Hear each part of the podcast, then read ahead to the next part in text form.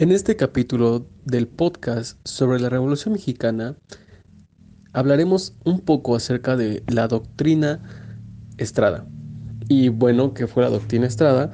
¿Qué fue de ella? Y cómo es que sigue teniendo huella dentro de la historia del país, dentro de su política exterior, hasta estos tiempos actuales, analizando toda su historia, analizando sus pros claro que analizando sus contras, por mis compañeros Miguel, Abril, Ulises y Brandon, que me acompañarán en este podcast. Para empezar, comenzamos con mi compañero Miguel, el cual nos dará un poco de entrada hacia quién fue el creador de esta doctrina llamada Doctrina Estrada. Su nombre es Genaro Estrada y mi compañero Miguel les dará la información. Muchas gracias Marco por otorgarme la palabra. Genaro Estrada fue un extraordinario escritor, diplomático y hombre de Estado.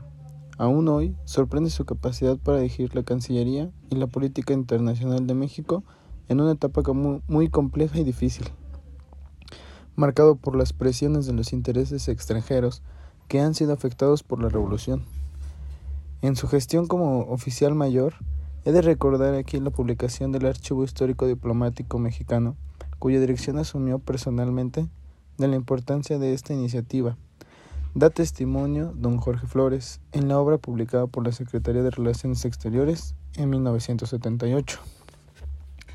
La doctrina Estrada es en, en esencia postula que México no se pronuncia en el sentido de otorgar reconocimientos, sino que se limita a mantener o retirar, cuando lo crea procedente, a sus agentes diplomáticos y a continuar aceptando cuando también lo sea o cuando lo consideren procedente.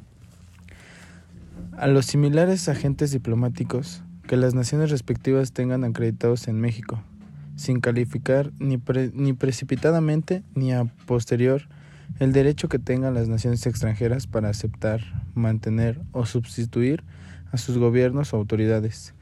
Lo que niega la doctrina Estrada es como se señala al principio, la validez de la doctrina y práctica del reconocimiento del gobierno de tacto.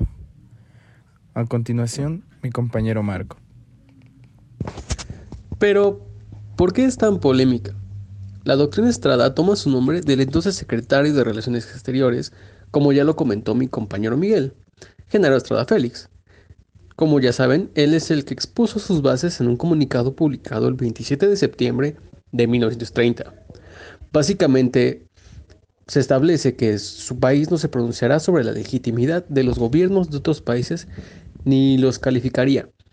México no se pronuncia en el sentido de otorgar reconocimientos porque considera que esta es una práctica denigrante que sobre herir la soberanía de otras naciones, coloca a estas en el caso que sus asuntos interiores puedan ser calificados en cualquier sentido por otros gobiernos, quienes, de hecho, asumen una actitud de crítica al decidir favorable o desfavorablemente sobre la capacidad legal de regímenes extranjeros.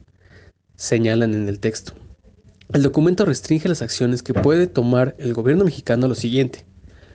Mantener o retirar cuando lo crea procedente a sus agentes diplomáticos y a continuar aceptando cuando también los considere procedente a los similares agentes diplomáticos, que las naciones respectivas tendrán acreditados en México, sin calificar, ni precipitadamente, ni posteriori, el derecho que tengan las naciones extranjeras.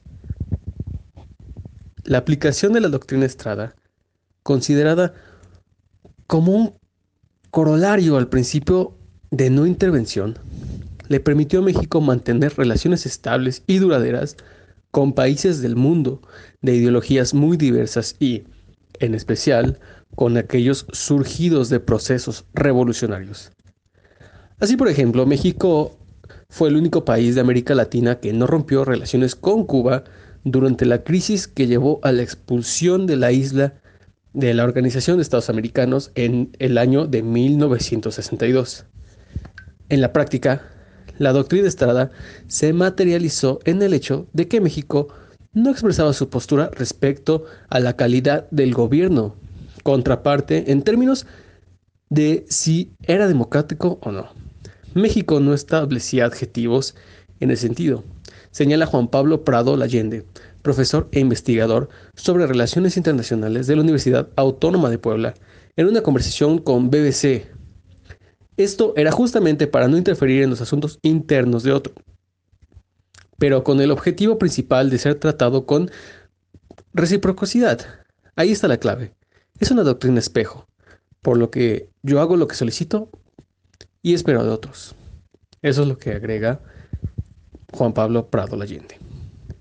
Y es que la doctrina Estrada surgió como una operación diplomática defensiva que trata de liberar a México de la necesidad de buscar el reconocimiento de gobiernos extranjeros, algo que era una práctica habitual al inicios del siglo XX, pero que resulta costoso para los países débiles, pues con frecuencia tenían que hacer difíciles concesiones a las grandes potencias.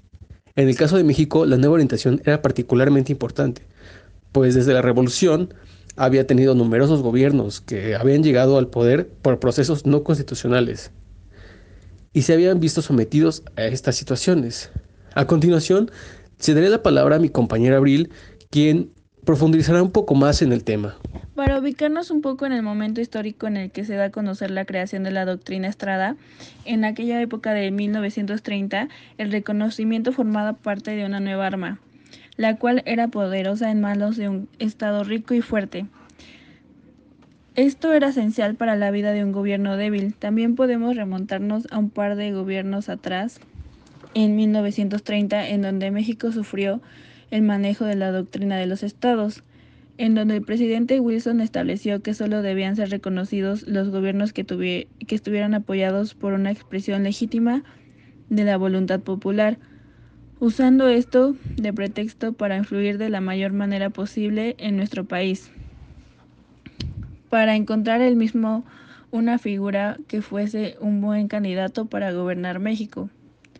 Los autores contemporáneos también se inclinan a considerar que el reconocimiento no debe ser utilizado como arma para obtener concesiones especiales, pero en la práctica uno de los juicios que según la doctrina pueden hacer válidamente los estados para reconocer o dejar de reconocer a un gobierno de tacto la disposición de éste para cumplir sus obligaciones internacionales permite toda clase de regateos y presiones.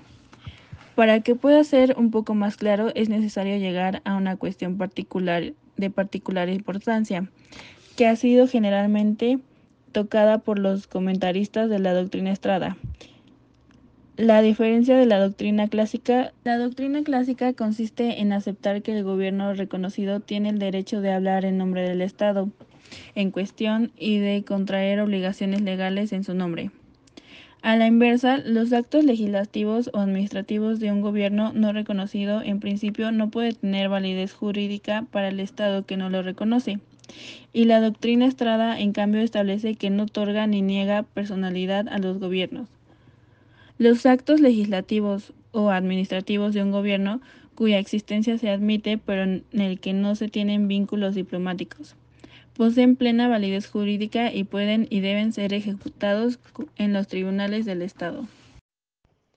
Una de las creencias que se tiene acerca de esta consiste en la que México se limita a mantener o retirar a sus agentes diplomáticos el cual merece una explicación especial porque ya sea la forma en que a veces la doctrina Estrada fue aplicada en el pasado, ya sea por algunas interpretaciones que se le han hecho, existe la creencia de que la doctrina Estrada obliga al gobierno de México a tomar, dentro de un plazo prudente después de la accesión al poder de un gobierno, una decisión sobre el mantenimiento o retiro de sus agentes diplomáticos.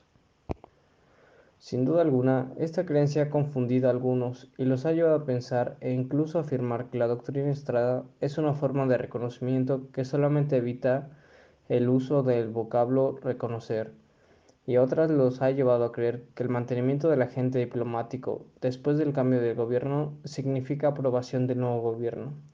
Y esto nos lleva nada más, no nos lleva nada más falso y contrario a la doctrina Estrada que rechaza por completo la posibilidad de que los asuntos interiores de los estados puedan ser calificados en cualquier sentido por otros gobiernos.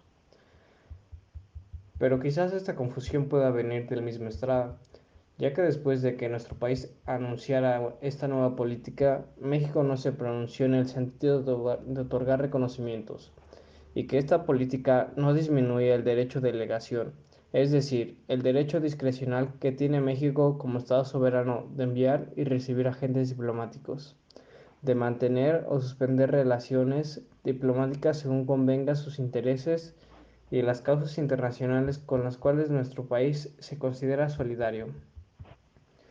En conclusión, podemos decir que el uso de la doctrina Estrada por el Gobierno de México respeta el derecho que tiene todo pueblo de darse, sin interferencias extrañas, el régimen político, económico y social que más le convenga.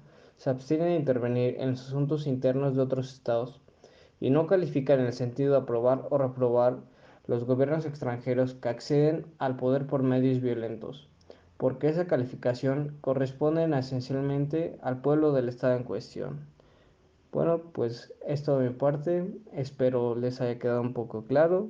Y a continuación este Brandon les seguirá hablando un poco acerca de la doctrina Estrada.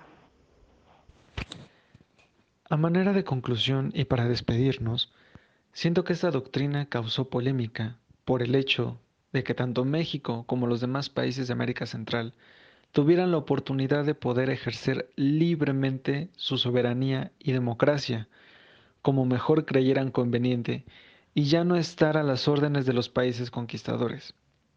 Porque precisamente eso era lo que pasaba en ese momento. El país que conquistaba a otra nación era el que tenía el poder legítimo de decidir cómo se iba a gobernar en ese momento. Ya que recordemos, a pesar de que México logra concretar relaciones diplomáticas con Europa en su momento, Estados Unidos era la mayor potencia era el país que más tenía poder sobre los demás. Y México, una vez que logra establecer dichas relaciones con Estados Unidos, éste se ve casi obligado a cumplir con todo lo que le ordenara Estados Unidos y tenerlo a su contentillo. Entonces, con ayuda de esta doctrina, México se quita las ataduras, se quita las cadenas y por fin puede ser verdaderamente un país independiente. Y bueno, Esperamos que les haya agradado este capítulo, que los haya informado un poco más y hasta la próxima. Que tengan buen día.